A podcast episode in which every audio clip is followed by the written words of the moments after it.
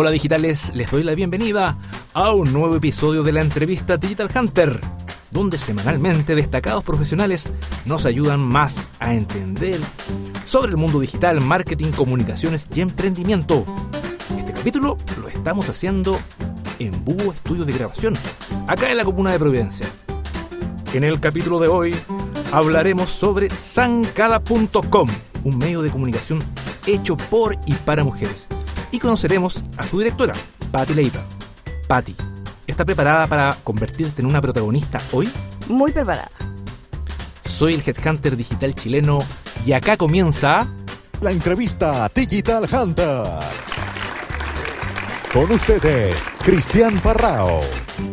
Bien amigos, gracias nuevamente por estar con nosotros en una nueva entrevista Digital Hunter. Y ahora sí vamos a presentar a nuestra súper invitada. Patti Leiva estudió diseño gráfico. La primera mitad de su carrera fue en México y el resto, la continuación, fue en Chile. Luego hizo un diplomado de tipografía en la Universidad Católica. Trabajó como diseñadora en la revista Paula. Luego, seis años en la oficina de diseño de Roberto Edwards en Cuerpos Pintados. El 2005 tuvo su primer hijo y además ese mismo año fundó Zancada Producciones y el blog Zancada, que hoy tiene 14 años. Patti, muchas gracias por haber aceptado nuestra invitación. No, muchas gracias por invitarme. ¿Cómo nace esto? Retrocedamos en el tiempo, ¿te parece? Sí. Devolvámonos hace 14, 14 años, años. tú teniendo tu hijo, tu primer hijo. ¿Cómo se te ocurre inventar Zancada? Ya, yo trabajaba en esta oficina de diseño de cuerpos pintados, que era, eh, fue, yo antes trabajé en revista Paula, entonces fue, era una misma empresa. Entonces fue un, un cambio un poco interno, pero con otro equipo. Entonces siempre trabajé con muchas mujeres, eh, tanto en Paula como en la editorial. Eh, y conversábamos harto. En las mañanas uno llegaba y en diseño como que tú puedes, es una pega que, que a veces tienes que concentrarte, ponerte audífonos y todo, según cada quien, pero también puedes conversar mientras trabajas. Entonces éramos seis, hablábamos de todo, Y tú al frente Y- que de- del Illustrator, del del InDesign, del in- sí. InDesign y Photoshop, eh, mayormente, que bueno, es lo que más me gusta del, del diseño, como el diseño editorial. Y bueno, quise llevar esta conversación a la web. Y le dije a mi marido, que era el, muy como adelantado y autodidacta en el mundo de la web, eh, que antes conocido como Zero Zen, ahora se ha salido Zero como Zen. la red, ahora ahora está en, en, volvió al CMYK, o sea, al análogo, en la impresión de poleras. Pero antes era RGB, o sea, pantalla y la web, ¿cachai? Y él me dijo, yo le dije, quiero hacer una revista de mujeres, quiero hacer una revista en internet. Y me dijo, haz un- blog. Esto 2005. Pero, espérame, Novedoso. Espérame, te detengo acá, te detengo acá. Sí. Me dijiste eh, que habían conversaciones, Sí, pero que supongo que serán las conversa- conversaciones típicas de, de una pega, de una empresa. sí, ¿Qué- como... pero que hubo algo, obviamente, en esas conversaciones normales, que está ahí con tu- tu, tu colega al Ah, lado. que yo empecé a mandar mails, ponte tú, encontraba algo choro y se los mandaba con copia a todas. Miren esto para sacar el estrés. Miren estos tips de belleza. O qué linda tu ropa, ¿te puedo sacar una foto? ¿Cachai? Como, como que quise... Eh, eh, como, como compartir contenido, má- más que solo una conversación. Las dos O cosas. las dos cosas, digamos, Las dos cosas, porque además yo muy fan de las revistas. Es importante la parte de Paula, porque viví la revista como diseñadora, pero trabajando codo a codo con la editora de moda, con, con ahí aprendí lo que es como selección de eh, imágenes en un tiempo en que había diapos eh, y había que elegir de 100 fotos iguales, no eran iguales porque unas tienen mejor luz, eh, otras tienen la mano para un lado con sombra o con no, ¿cachai? Como que afiné mucho el ojo ahí y trabajé en equipo y vi cómo se movían todas estas mujeres eh, periodistas, eh, productoras de moda, diseñadoras y siempre me fascinó eso y de chica también. De chica recortaba revistas, mi mamá, yo como que siempre digo, yo me eduqué con Vanidades y Revista Tú. Eso era como Qué mi lindo eso recuerdo. muy entretenido y en México hay una gran eh, como oferta editorial, al menos en el tiempo que yo viví ahí, que viví de los 4 a los 20 años. Entonces yo recortaba revistas, siempre ha sido algo que, que, que me gustó mucho. Entonces en ese momento dije, "L- quiero juntar todo esto y eh, mi marido me, habló- me armó el blog como me dijo, para que quede como diseñado y tú lo vas renovando, como que esa era la gracia de un blog y no como un sitio, como un portal antiguo, ¿cachai? Y acá hay una pregunta media nerd, Mm. media ñoña. ¿Era WordPress? ¿Qué? WordPress. ¿Era WordPress? Sí. Ya estaba. Ah, Sigo usando WordPress. Muy bien, muy bien, ya. Sí. Ya, entonces un WordPress. ¿Y, y por qué Zancada? ¿Por qué ese nombre? Ah, me demoré en, en pensarlo, porque no quería, quería, tenía claro que era una conversación entre mujeres, datos de mujer, hecho por una mujer que al final uno habla de todo, pero siempre iba a ser escrito por mujeres y, mm, y era el público que me interesaba, que era un público que eran mis amigas. Yo nunca pensé que esto iba a ser un producto real, era un hobby, porque mientras tanto trabajaba en la editorial. Entonces, eh, Zancada salió porque yo quería hacer un sitio que hablara de datos urbanos, de la ciudad, de, de caminar en la calle, de dar un paso, un paso grande, un paso adelante, una zancada. Y de ahí, salió. ahí Y no quería nunca un nombre que fuera como flor, rosa, rosado, mujer, mujer, como nada como autorreferente, ni como mamón ni rosado, ¿cachai? Perfecto. sí. Entonces zancada me gustaba porque era como un paso grande, eh, un paso adelante y no es una palabra que se ocupe tanto. Se ocupa en deporte, pero es eh, como perfecto castellano, pero y me gustaba que empezara con Z, que era como la última letra, la- como me gustó. Y de ahí salió. Ya, y esto, eh, montaste este blog. Con, me imagino que partiste con tus propios datos que les mandáis a tus colegas en ese momento, eh, con mail. ¿Y cómo, cómo empezó esta bolita de nieve a crecer? Me acuerdo mis primeros posts. Debe haber sido uno como de, de maquillaje, como hacerse el smokey eye, ponte tú, de un, con una... Era un dato de, de la marca MAC de cosméticos. Y otro que era como una nueva eh, aplicación o, o un producto, no me acuerdo que el título era eh, Cómo planchar en un hombre. Y era como una tabla de planchar Ya, que tenía forma de hombre. Ya, ok. Entonces tú planchabas, en- era como chistoso. Y como de ahí fueron saliendo datitos y mis compañeras de pega, que éramos seis, como te contaba, eh, les gustó y empezaron a leerlo y algunas empezaron a escribir y a Como que les pasárselo a su amiga. interesante, que entretenido, yo también, yo Sí. también voy a escribir. Sí, porque era obvio que todo eran temas que les iban a interesar. Yo siempre digo, si cualquier mujer entra Zancada, algún tema le va a interesar. O sea, yo, yo apunto a, a- que a todas les puede interesar algo del home, algo te, te va a gustar. Quizá no eres muy de tele, quizá no eres muy de música, pero quizás si te interesa la moda o si te interesa eh, la parte más social o te interesa la cocina, ¿cachai? Como que mm, abarca mucho. Oye, Pati, y en, esa línea de la temática de, de Zancada, p- estoy pensando en, eh, que a lo mejor es raro que alguien hoy no conozca Zancada, pero bueno, a esa gente, eh, ¿qué temáticas? Ya, ya nos comentaste que a modo general las, las que se encuentran en el sitio, pero mirando así en el Analytic, lo que te marca las páginas más visitadas, ¿cuál dirías tú que es los temas que, que, que son más leídos o que les gusta más a la gente hoy? Porque supongo que también habrán ciclos, pero hoy, ¿qué, qué notas tú que es lo que más llama la atención? Eh, bueno, yo creo que hay muy, siempre bienvenida más gente que conozca Zancada, eh, porque como te digo, esta es una invitación para todas las mujeres y para los hombres que también pueden aprender mucho leyendo. Así es. Zancada. Así es, claro. Eh, pero yo creo que más que nada los temas de opinión, como personales, como algo que me pasa a mí y que yo pensé que no le pasaba a nadie. Entonces ahí entran mucho las notas de las mismas lectoras que son invitadas a escribir, que yo edito, que yo veo que tenga que ver con el sitio, que pero casi siempre tienen que ver porque es como, como qué siento yo cuando mi mejor amiga se va a vivir a otro país. Eh, ¿Qué siento yo cuando, cuando terminaron conmigo por, no sé, eh, como que hay situaciones que parecen muy específicas, pero que nunca le han pasado solo a una persona.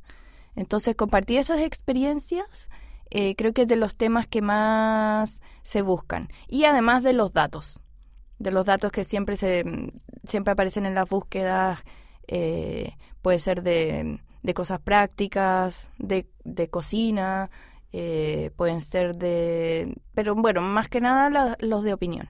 Y, el, y ese de opinión es como, como sentirse identificada con, con los problemas o las situaciones de, de otra. Sí, ¿O no? Porque, es eso, ¿no? Sentirse de hecho, reflejada. Zancada eh, habla de manera horizontal y creo que ese fue el, el gran quiebre que hicimos cuando salió recién, que éramos como una revista, pero que te hablaba de tú a tú. Como yo no te traigo la verdad absoluta, yo no te hice una investigación necesariamente para decir Lo que tú lo que, hacer, siento. Exacto. No, no, no tenía ese- no tiene no tono. dicta, ¿cachai? Eh, era, por eso siempre ha sido como lo que conversas con amigas, como para resumir un poco, cuando alguien empieza a escribir en Zancada también, me dice, ¿cómo es el tono? ¿Cómo debo escribir? Como si se lo estuvieras contando a tu compañera de oficina o a tu mejor amiga que te juntaste en la mañana eh, o, al salir y a conversar. Ese es como, como el tono y eso es lo cercano al final y lo consecuente. Y, y en estos 14 años, buen, buen ciclo, Pati. Aparte, te felicito. Eh, me imagino que ya nos vamos a meter al, mundo del emprendimiento, lo que significa. Antes de eso, sigamos en los temas aún. ¿Cómo? me imagino que, claro, la- la- el Zancada de hoy no es el mismo de hace 14 años ni cuando lleva el año 7. Claro. ¿Tú, tú, notas ha habido alguna evolución o qué evolución has, eh, hay notado? ¿Po- ¿Podéis Piensa- describirlo? Cuando empezó Zancada no había Instagram, no había WhatsApp, no había Facebook, solo eh, Ah. Twitter. Solo Twitter. Entonces, eh, claro, había muchos comentarios dentro del sitio porque era como uno de los lugares donde podías interactuar con un otro. Ahora tenemos montones. ¿Cachai? Entonces, eh, claro, uno se va adaptando y tomando eh, eh, cada plataforma sumándola. Yo lo veo como, como Zancada, como una plataforma base de la que se desprenden varias cosas. Eh, entonces Instagram tiene su, su vida propia, pero que conversa con y está relacionada con los intereses y los contenidos del sitio. Pero no es un, un- una copiar y pegar. Por lo tanto, deja de tener el término blog. Es más que un blog. Ya dejó hace mucho Sí, rato. a de mí, ser a mí mu- muchas veces me dicen eso, pero es que es un sitio, ya no es un blog. Pero yo no veo como despectivamente la palabra blog. Me gusta que eh, le tengo cariño o, o- o- o encuentro que es- está súper bien eh, usado cuando es que hay varias entradas diarias que, que van llenando de contenido según lo que va pasando y según los intereses y, y también como cosas eh, contingentes y también atemporales. Por lo tanto, hay un esfuerzo como, como lo que te entendí, que no es copy-paste al- al- a las redes sociales. Hay un esfuerzo también en, en ver cómo distribuimos ese contenido o qué hacemos específicamente, o para Claro. Instagram, o para Facebook. Claro. Hay una pega que no, un trabajo ahí que no, no, no tenía antes. Claro, claro, y de hecho eh, empezó todo muy intuitivo, igual que el, que el sitio. Eh, todo ha sido muy inventando, como muy sobre la marcha, inventando el negocio también desde hace en ca- 14 años no era como un, un, una típi- un típico medio donde se publicitara o las marcas invirtieran. Entonces, como que inventamos un poco el cómo hacerlo, cómo, cómo seguir. Y lo mismo cuando llegaron las redes, eh, o sea, se, se ampliaron la- las plataformas, nos fuimos como incorporando e incorporándolas también a lo nuestro, pero de manera bien intuitiva.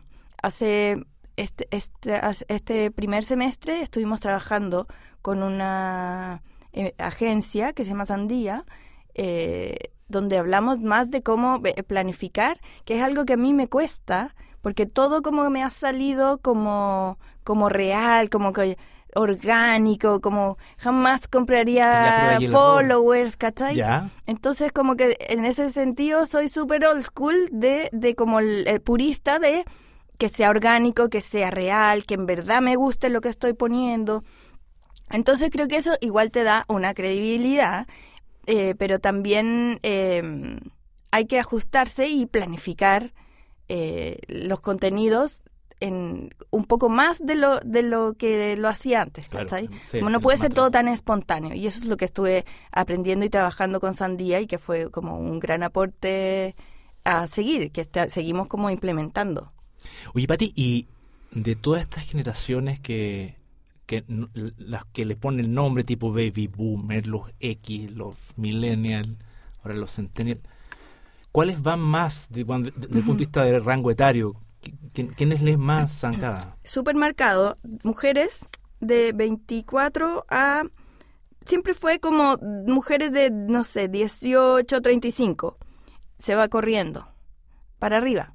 Entonces, a- Ah, que esa ahora- generación te, te- te sigue. Exacto, y- porque y- si hace 14 cumple- años cumple tenía y 30, años, ahora claro. tienes 44. Y no por eso te dejó de interesar un montón de cosas. ¿Cachai? Entonces, eh, yo diría que ahora el fuerte está como entre 24 y 40 y algo. Como el, el, el gran fuerte es como entre 24 y 35 y se expande un poquito para arriba, un poquito para abajo. Bueno, ¿cómo fue tomando la línea de tiempo, la historia? Ujú. ¿Cómo fue en el momento? Porque claro, tú ya, ya no estás trabajando ahí en, en cuerpos pintados. Claro, fue como un año que estuve con las dos cosas. Estuviste las dos cosas, pero ¿en qué momento tú dices, ok, me pego el salto? Porque al final es una decisión de vida. En, en familiar le afecta a tu familia. Entonces, ¿en, en qué momento sabes que yo me voy a dedicar a zancada.com, marido querido? eh, ya no voy a tener ni- mi pega, digamos, como de, de lunes a viernes. Eh, ¿Cómo fue ese proceso? Mira, fue eh, un poco yo las hacía todas, sentía yo. eh, y Cuerpos Pintados se, se fue acabando el proyecto. Hicimos la muestra, gran muestra, que trabajamos más de 60 personas, y después se siguió trabajando como editorial, pero ya no había tanto que hacer, ya no había un proyecto tan grande para tanta gente y trabajar de la forma que trabajábamos, que era como con, con, eh, con, materiales de primer nivel, como que hacíamos unas maquetas en el mismo material que la impresión de tres metros, era para que se viera real y con unos imanes traídos de Alemania. No sé, era como muy, muy, muy soñado la pega. Eh, y ya no se justificaba tener tanta gente. Entonces fueron como achicando el equipo. Cada verano era como, ah, despidieron a 30 personas. Chuta, y todo el mundo así como, oh, chuta, ¿cuándo me va a tocar a mí? Siguiente verano, nada. O, o estaban a 10. Y ya tú empezabas a decir, eh, pasabas del miedo de cuándo me van a echar a mí, es como, ojalá me echen luego, porque ya estoy como con la guillotina en la cabeza y esto no, no pasa. Y me acuerdo perfecto que me llama Roberto Edwards y, y, y me dice, Pati, ¿puedes bajar? Y no, no era algo muy común que uno se juntara con él especialmente. Y tú dijiste, me tocó. Entonces llego Ay, ay. y me dice, hola Pati, bueno, está aquí el abogado, tú sabes, eso nunca es nada bueno. Y yo le digo, ¿me toca ahora? Sí, pero va a ser mucho mejor para ti. Ya, súper, gracias, chao. y así fue. Y además yo tenía como 11 años de anti, como entre Paula y Cuerpos Pintados, entonces como que me dijo, te va a ir bien, chao, como que fue lo más, lo más eh, civilizado y, y tranquilo. Bueno, te lo bueno, esperaba ahí un poco, claro. claro, como que iba a pasar y como que no, no, no había tanta motivación tampoco para si ya no tenías un proyecto grande. Entonces seguí trabajando como diseñadora freelance en la casa y bueno, ahí empecé como a trabajar mucho porque hacía esto por diversión, zancada, y eh, trabajos de diseño editorial, hacía las revistas de Daniel Greve de, gastronomía, hice varias em, cosas para museos como em, folletos, invitaciones, libros de las muestras y como que dormía muy poco. Entonces fue Preocupada. fue Estaba preocupada. no tenía energía para no dormir, ¿cachai? Porque tenía una guagua. Entonces, cuando se dormía la guagua, yo me ponía a trabajar. Y después, como que ya caché que era súper malo no dormir. y además, me, me llamaron de una agencia que París quería poner un banner en Zancada. Y ese fue el- lo que tú me preguntas. Como ese fue el momento en que dije, me dedico a esto. Cuando empezó, tu- eh, empecé a ir a reuniones, agencias, se empezó a dar más a conocer el sitio, me entrevistaron en revistas, así como, como este blog de mujeres, como, como la novedad. Salimos en varias y, y de ahí lo vieron en las agencias y empezaron a llamar y, y claro, ahí me daba cuenta que podría ganar lo mismo poniendo un banner en este lugar que igual yo, en el que igual yo trabajaba, que eh, fregándome el lomo eh, un mes entero con una revista que tenía que estar persiguiendo material, que tenía que diseñar, que no dormía, ¿cachai? ¿Y cómo fue esa llamada? Esa, esa primera llamada de la agencia. eh, y, y tú, me imagino, eh, hablo con Pati Leiva, sí, eh, queremos saber cómo podemos poner un banner en, en, en Sanca. Y tú pensando, esto no me lo vi venir. O, o, o- Sí. o sabía que, que podía ocurrir. No, ¿Cómo no, fue no, eso? fue como, como un banner, como, como, ¿qué quiere decir con esto? Y me llamó a reunión. Y en la reunión tenía esta revista, de, debe haber sido revista Mujer, con un reportaje de Zancada, que en la mano. O sea, como que la ten- lo vio y nos contactó, Ya. la ejecutiva. Y, pero pensando como que, bueno, vamos a traer a su directora y ella nos va a mostrar cómo es el, el despliegue de los banners. Y, y no fue así la reunión. Tú, tú también, para ti era la primera experiencia en, en esta parte. Sí, entonces me lo tomé muy relajado, o sea, muy como explorando, muy como sin pretensiones. Entonces, sí, te digo, siempre ha sido todo muy natural. Ya, y se dio naturalmente y ya tú dijiste, chuta, aquí te pensaste convertir en emprendedora de tu propio medio de comunicación. Claro, como muy Sí. por muy sin haberlo planeado. ¿Y cómo ha sido ese camino? Porque esto, digamos, en los 14 años, esto que te ocurrió, de este primer banner, por, por poner un hito. ¿en qué número de años fue? Debe haber sido a los dos o tres, no sé, te- soy pésima para. Ya, pero digamos que la, fecha. eh, como inicial, en la parte inicial de, de Sancay, ¿cómo- de ahí para acá, ¿cómo, cómo ha sido muy, la vida del emprendedor? muy ensayo y error, muy probando, muy, como te digo, sumándonos al- a, los cambios. eh, de repente te equivocas, obviamente, porque no sabes. eh, ojalá todas las carreras, diseño, ya sea cualquier cosa, tuvieran eh, un ramo de ingeniería comercial. O de cómo es el negocio, Claro. como una base ¿Cómo de eso. planificar? Como que alguien te diga, eh, te explique el IVA. El, el IVA siempre fue un sufrimiento. Qué terrible En el eso. comienzo que uno no sabe nada o que te pagan con un cheque a nombre de la empresa y tú no tienes cuenta a nombre de la empresa, entonces no, no puedes cobrarlo. Cosas así que, que te hacían eh, todo más engorroso. Muchas cosas que uno no sabe. Entonces, eh, yo creo que es súper bueno si alguien va a emprender que se asesore con un amigo ingenie- amiga ingeniero comercial porque para ellos es como en la ABC, así como un cocinero sabe lo básico que, que otro no sabe y con eso tú crees que hizo magia, lo mismo acá. Entonces ojalá alguien te hubiera dicho, oye, te van a pagar a 90 días, en verdad, pero tú vas a pagar tu IVA igual hoy. Claro. Eso es súper duro. ¿Qué tienes en tu memoria, en tu recuerdo, como de algunos reportajes o posts de, de Zancada que te hayan llamado la atención? Estoy pensando como el que tú sentí el que más quiere, o el más importante, el más divertido. Ujú. No sé, ¿tenías algunos como para uno traer que- ahora el recuerdo? Uno que siempre aparece en la búsqueda y que a veces lo ponemos como post del recuerdo, pero lo buscan por Google, llegan, eh, es uno que dice eh, que hay responder cuando te preguntan cómo estás. Ese es el tema. Gran pregunta. Cuando esa. alguien llega y te dice hola, y es y es y lo, lo pusimos como te digo como algo ay a mí me pasa eso conversando con una amiga eh, como que me preguntó fui a no sé qué cosa me encontré con no sé quién y me dijo ¿y cómo estás? ¿y qué cuentas?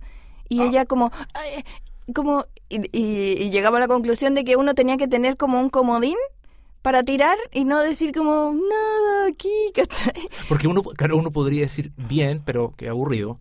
Uno de verdad podría ser la verdad, pero también no, no- na- nadie quiere escucharla. escucharla. Pero claro, un comodín. Claro, como a ver, ah, estoy en esto, estoy, estoy, estoy con el podcast, tú podés decir. ¿cachai? Como, ah, me voy de vacaciones la otra semana.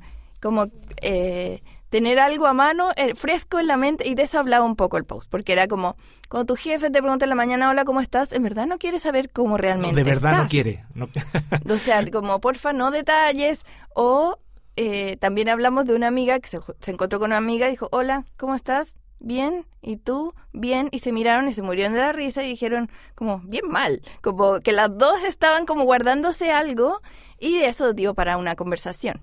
Y ese pero- es uno de los que buscan. Siempre Bastante. aparece como, como en la búsqueda. Y los que más me gusta hacer a mí son como de música, como bien bien aguja, como que me demoro en, no sé si a tanta gente le interese, pero por ejemplo, salió una canción de Lana del Rey, que yo no la escuchaba y decía como que entretenía, que qué bonita la canción, ¿por qué me gusta tanto?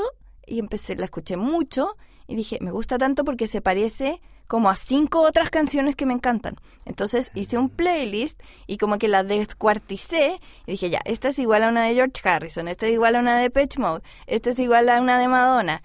Y al final quedó, hice en Spotify una lista súper eh, entretenida de música relacionada, según yo, así como buscando las referencias. Y no lo decía como algo malo. Salió gente ahí a defender, ay, ustedes siempre chaqueteando a Lana del Rey, no sé qué. Y yo no lo digo de una mala manera, pero alguien se, se quedó dormido escuchando Pitch Mode y despertó y escribió esta canción. Está inspirado, claro. Claro. Y tú la escuchás y es como, en realidad, puede ser, puede ser sutil. Y si no, a lo menos te quedó un playlist entretenido. Ahora, pero hay una buena investigación en un Sí, me tipo. encanta, me encanta hacer eso. Entonces te quedan unos contenidos como, como grandes y bueno, te salen estos como subcontenidos que son como la lista de Spotify y hablamos de, de una cantante que está de moda, ¿cachai? Oye, Pati, y mm, yo sé que Zancada ha tenido como otros spin-off, no, sé si llamarlo así, no sé si aplica para un medio. Para que nos cuente. Eh, está Diente de Leche, por un lado. Está, me, me metí al sitio ahí, ahí a cachutar y a investigar. Vi que habían sacado unas revistas físicas y, y otro tuvieron una web serie. Cu- Cuéntame de las tres. A ver cómo, cómo fue la experiencia y, y si siguen, cómo, cómo- ha sido. Ah, bueno, las revistas son digitales. Son- ah, ya, ya. son ya. digitales y tú las puedes Pe- hojear como revista. Son esas, ya, tía, Sí. eh, No son y físicas, no son en papel. descargarla. Lo relacioné como, como tenía experiencia en, en Sí, editorial. claro, me encantaría, pero amo no tener que imprimir lo que diseño. Como eh, es mucho menos presión equivocarte en una letra o, o la, el, la- el tamaño de las fotos, no sé. Me gusta mucho, co- sentí mucho esa libertad después de haber estado en el mundo impreso, eh, de poder diseñar en una cosa digital. De hecho, ahora vamos a hacer una en septiembre. Va a salir una de primavera, ¿Y, por qué? una edición primavera. ¿Por qué me, hacen? me encanta hacer revistas. Tiene y otra es- estética, o sea, yo las vi, son Sí. muy bonitas. Sí, ahí, bueno, en parte porque aprovecho como mi, mi parte profesional de diseñadora gráfica editorial, que es lo que yo me considero, eh, porque lo empiezo a hacer y me fascina, como que sigo, sigo, siento que me sale como muy fluido. eh, Te aunque- llena algo en el corazón ahí Sí, eso. sí, ¿cachai? Cuando uno arma algo y dice, esto es, como que armas un rompecabezas y dice, esta, esta es la única forma en que debe quedar. Siento esa certeza cuando diseño una página, que no me pasa en todas las áreas del diseño. Es en esa especialmente me pasa. Y bueno, ahí nos podemos extender un poco más con los contenidos, hacer entrevistas, centrarnos en algún tema en específico. Eh, podemos hacer buenos contenidos de marca, porque también mis alianzas comerciales son muy importantes para mí y yo tengo, eh, al, al haber trabajado en diseño en revista y ser la directora y responsable de, una empresa, eh, creo mucho, de un medio, eh, creo mucho en esta comunicación entre comercial y editorial. Hay que hacerlo de buena manera, tienes que entregar buen contenido, pero recuerdo cuando trabajaba en revista era como, eh, este cliente quiere hacer un public reportaje, eh, diseñalo que se note harto que no tiene nada que ver con la revista.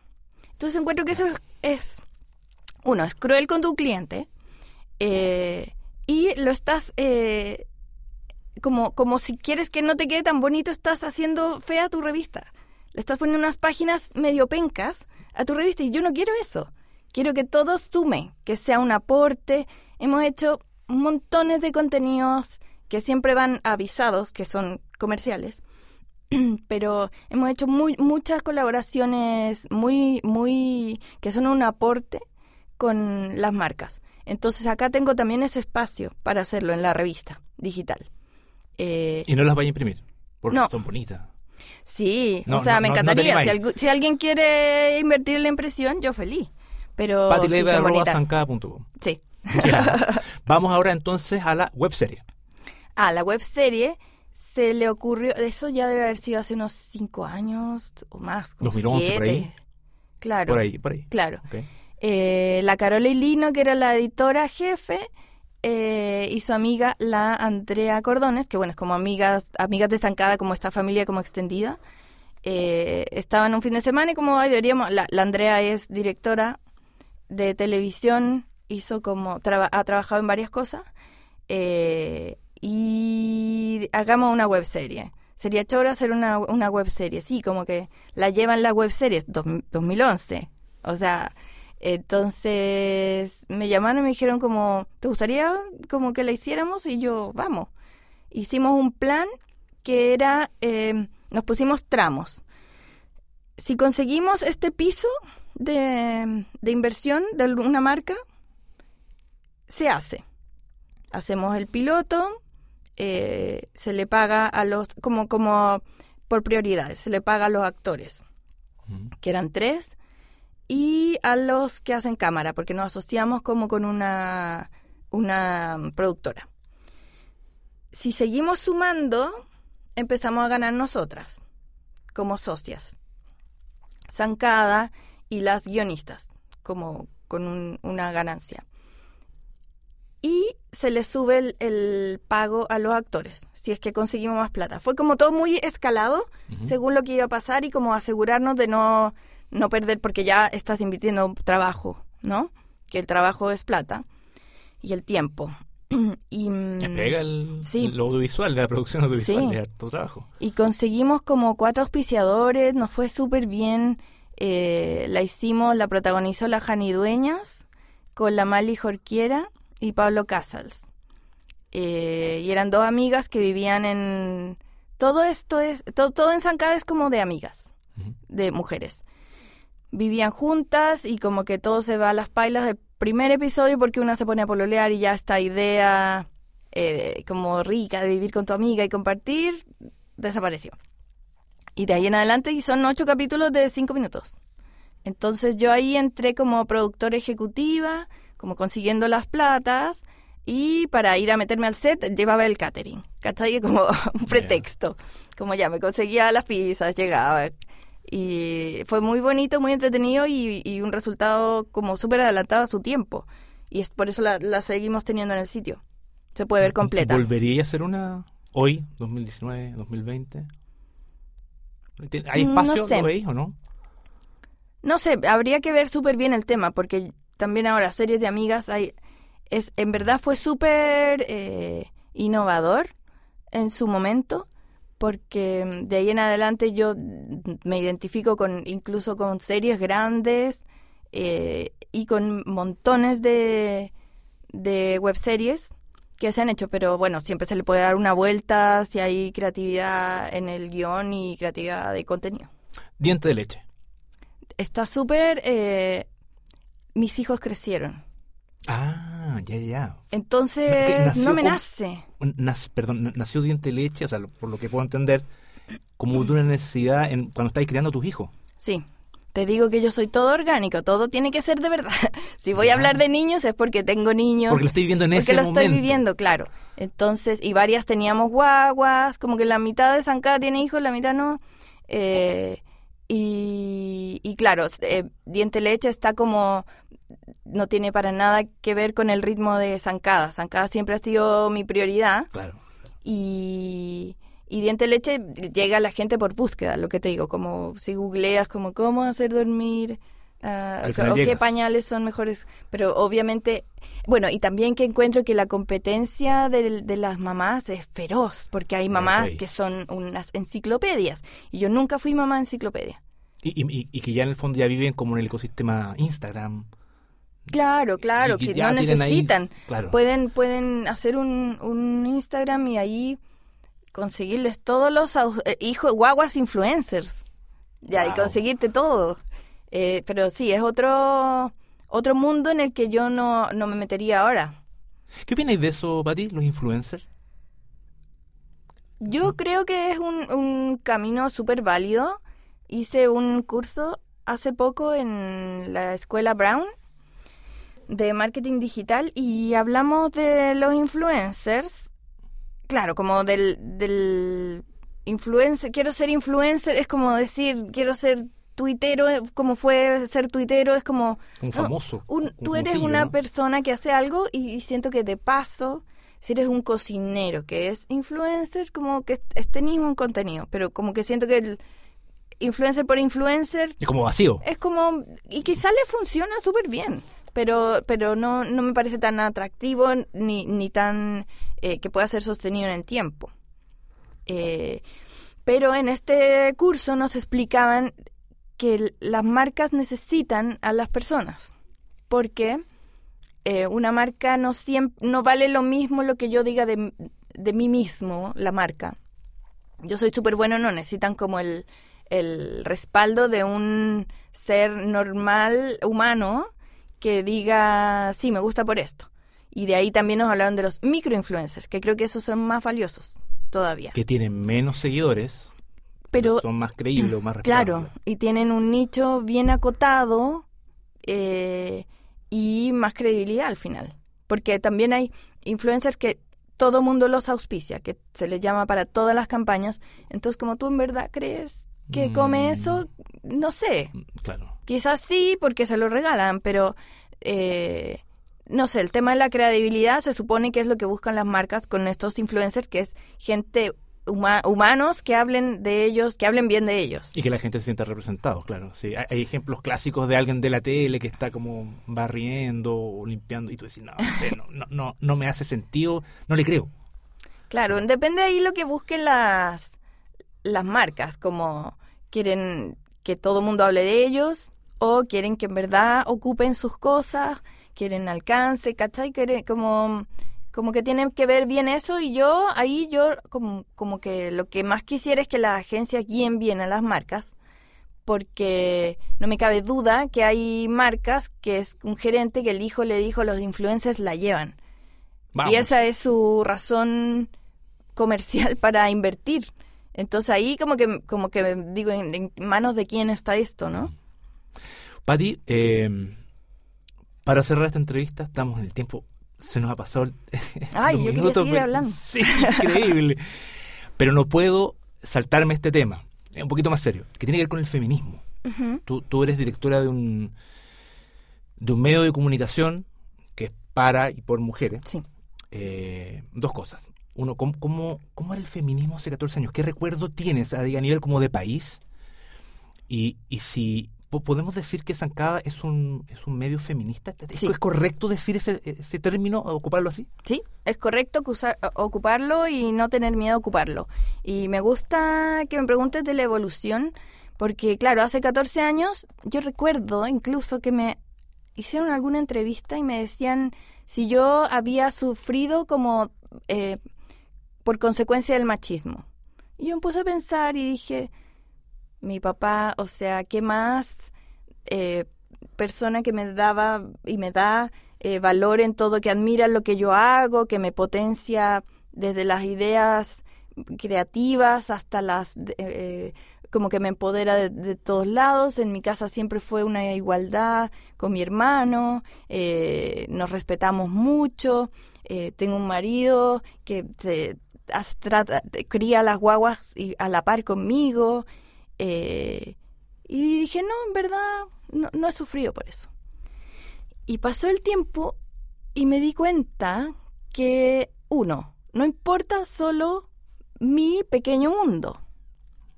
Qué suerte que mi papá no es machista. Pero igual empiezas a revisar y ves el entorno y digo, ay, cuando yo trabajaba en un videoclub, tenía que- pegas que yo me tomaba muy en serio como universitaria. eh, tenía... ¿Aquí en Chile o en México? Sí, acá. Eh, porque tuve, como tuve esta convalidación de carrera, estuve seis meses sin estudiar. Tuve que esperar para cambiarme de universidad. Perdí como un tiempo de, de estudiar, entonces me puse a trabajar. Y era una part-time que reco- recomendaba películas, limpiaba las góndolas. Qué bueno trabajar en un videoclub. ¿Ya? Y súper súper antiguo, ahora, eh, así como los niños, como tenías que ir a un lugar a buscar una película. Es que necesito raro. hacerte la pregunta, Pati, antes que siga. ¿Blockbuster o Errols? Errols. Herfirma, Me calzaste. Qué lindo, qué lindo, qué lindo. Se me Sí, va a caer pero una como que, lágrima. como que justo que, eh, se había No, llegado. Blockbuster. bueno, Dale, dale. La cosa es que se liberó un cupo, el- el- el- la jerarquía era un jefe de local, dos subjefes y estos gomas part-times que éramos nosotros, varios. Entonces yo empecé a tomar eh, muchas responsabilidades, eh, diseñaba las vitrinas, con, ponía las cosas de, que se vendían de distinta manera, le sacaban fotos, las repartían en el área. Mm, Te digo, me lo tomaba muy a pecho. Y luego se, se corre este cupo. Hay un cupo subjefe y yo así como, obvio que me van a ascender a mí. Soy, soy tan buena La más proactiva. me pasan las llaves, cierro, bueno. Y ascienden a un gallo así, pero que ya hablaba por teléfono todo el día, No se lo merecía. se le salían garabatos con los clientes, cosas que yo encontraba terrible. Y fui a hablar y dije, ¿por qué ascendieron a este gallo y no a mí? Como tan segura estaba yo que fui y pregunté, porque tú eres mujer Oh. y el local cierra a las 12 de la noche, entonces tú no puedes cerrar sola. Dije, ok, renuncio, chao. Era un argumento como de protección falsa. De protección, pero de ahí va más allá, porque ¿por, qué supuesto, tienen claro. que protegerme? Porque el mundo afuera es violento con las mujeres. Entonces sí, es que era por cuidarte. Sí, pero ¿por qué entonces? Por- porque, porque el mundo no, no está siendo amable con la mujer. Una mujer no puede tomar un trabajo porque sale a tal hora. Entonces ahí empecé como a recopilar esto y a perder el miedo a llamarme feminista. Como que yo en un momento, hace 14, 10 años, pensaba como que yo tenía que tener más argumentos para ser feminista. Como, como que no podía dar ese lujo, como, como que me sentía apropiación de algo que, que quizá yo no me merecía llamar así. Te, te lo juro, así como los, así lo sentí.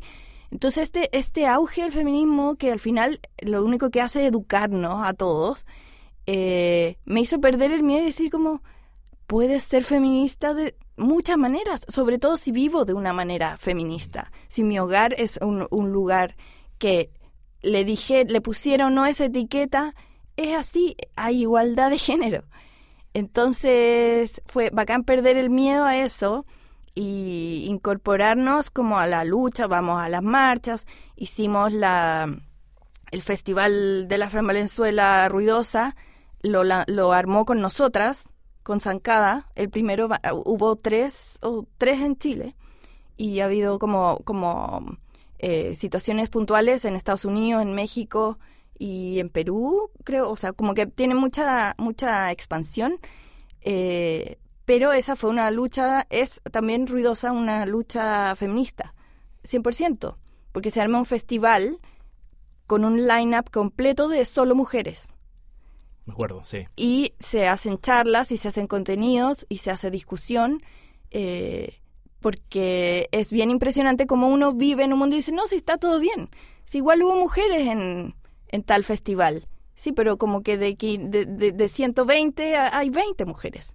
Y lo vi en unos afiches que si tú tachas al- a los hombres, te quedan como unas, un- unas pequeñas manchitas Que en el negro, cartel. solamente Claro. lo tachado. Claro, es como, es real. Entonces, sí, sí, con mucha firmeza eh, decimos que Zancada es eh, un medio feminista que busca eh, la igualdad de género, eh, que aboga por los derechos de la mujer y que le da voz a distintos tipos de mujeres. Porque creo que uno no puede ser feminista eh, y solidaria con las que también son feministas, sino con todas. Inclusive, ese es, claro. si no es, es todo mucho más fácil si yo hablo solo con mis iguales. Entonces, si, que, si quieres educar, si quieres cambiar algo, tienes que hablarle a todo el mundo y quizás si yo, yo, yo no le quito el derecho a una mujer que quiera tener el dato de unos zapatos que se quiere comprar, eh, no por eso es menos feminista y al, al revés. Doy ese dato y en el mismo lugar hablamos de las leyes, hablamos de, de los proyectos o de instancias como estos festivales. Pati Leiva, muchas, muchas gracias por haber aceptado nuestra invitación. Muy entretenida e interesante esta conversación. ¿Queréis dejar como palabras al cierre? Eh, bueno, dejo, también te agradezco mucho la invitación, me encanta hablar, esto es como que habla de tu tema, de tu tema favorito. Bueno, aquí lo hice y lo pasé muy bien, claro. Eh, muy orgánico, ¿viste? y nada, los dejo invitados, hombres y mujeres, me interesan más las mujeres, eh, a que revisen zancada.com eh, porque hay muchos contenidos de, de, cosas que les pueden interesar y sobre todo están invitados a participar.